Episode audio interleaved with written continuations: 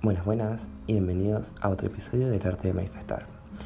No sé si te has dado cuenta, pero el podcast pasó de ser de ley de atracción a un poco más de desarrollo personal.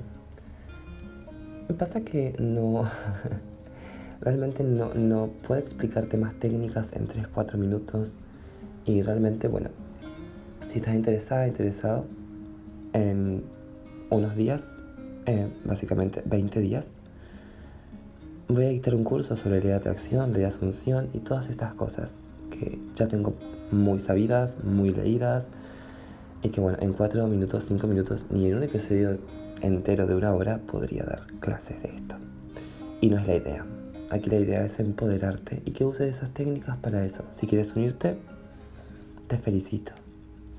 Pero bueno, espero que te hayas dado cuenta que esto se volvió un poco más desarrollo personal y vamos al segundo, la segunda técnica de manipulación, que se llama love bombing.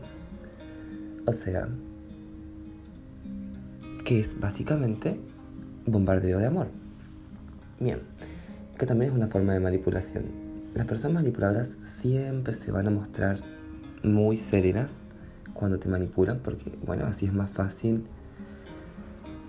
manipularte porque de alguna manera cuando tú estás harto, harta, reaccionas con enojo, golpeas algo, dicen, no, no, ves que tú tienes problemas mentales, ves que tú necesitas ayuda, ves que esto, lo otro. Y ahí te siguen manipulando.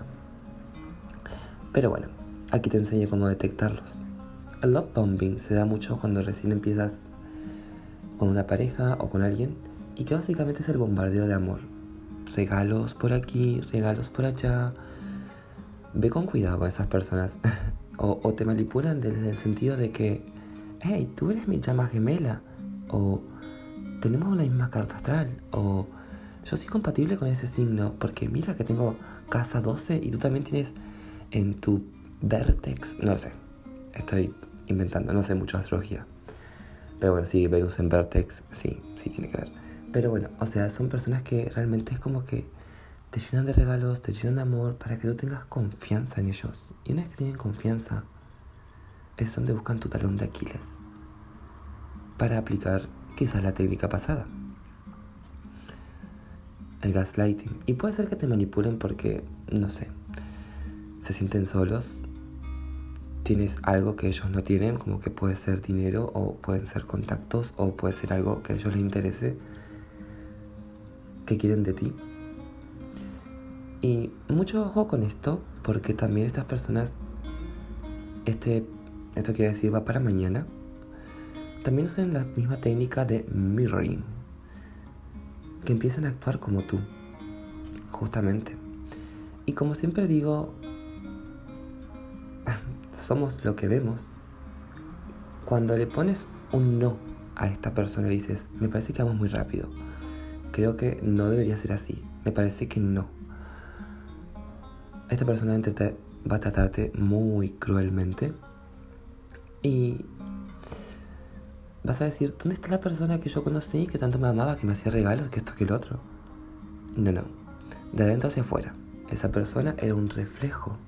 Esa persona era lo que tú sos, lo que tú eres. Afuera. Lo estabas manifestando. Pero ojo, estas personas suelen ser detectores natos de personas empáticas.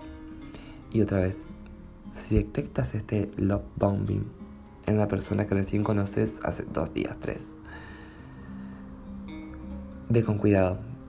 Puede ser que sea una persona carente de afecto y que le guste tu presencia, pero ve detectando las señales. Si ya te dice, no lo sé, somos llamas gemelas o se va muy, muy, muy, muy por el amor espiritual, ojo ahí. Yo me he encontrado con estas personas y me decían, sí, sí, eh, yo te amo. Y habían pasado, no sé, una semana. Y yo, ¡ay, me ama! ¡Qué bueno! Vamos a ser la pareja del año.